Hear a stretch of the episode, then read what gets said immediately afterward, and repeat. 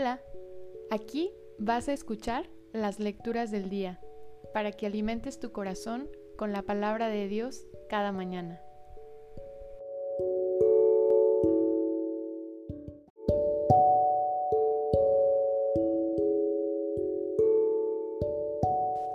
De la carta del apóstol San Pablo a los romanos. Hermanos, les hablo con toda la verdad en Cristo. No miento. Mi conciencia me atestigua con la luz del Espíritu Santo que tengo una infinita tristeza y un dolor incesante tortura mi corazón.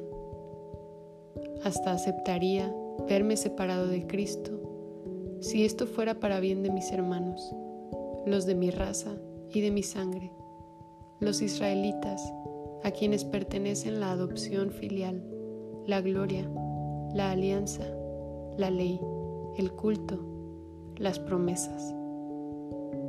Ellos son descendientes de los patriarcas y de su raza, según la carne, nació Cristo, el cual está por encima de todo y es Dios bendito por los siglos de los siglos. Amén. Palabra de Dios, te alabamos Señor.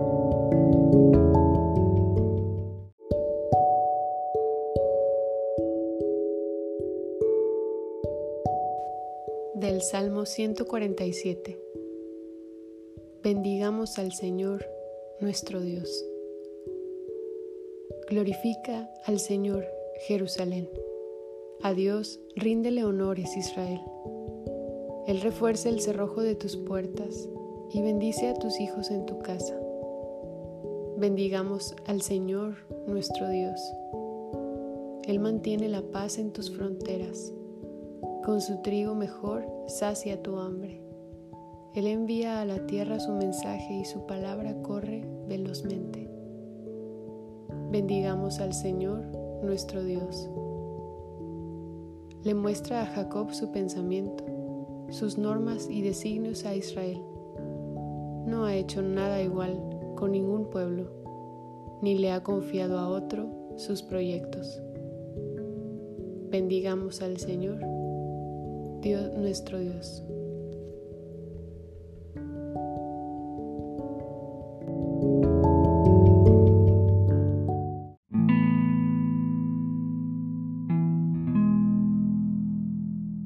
Del Santo Evangelio según San Lucas.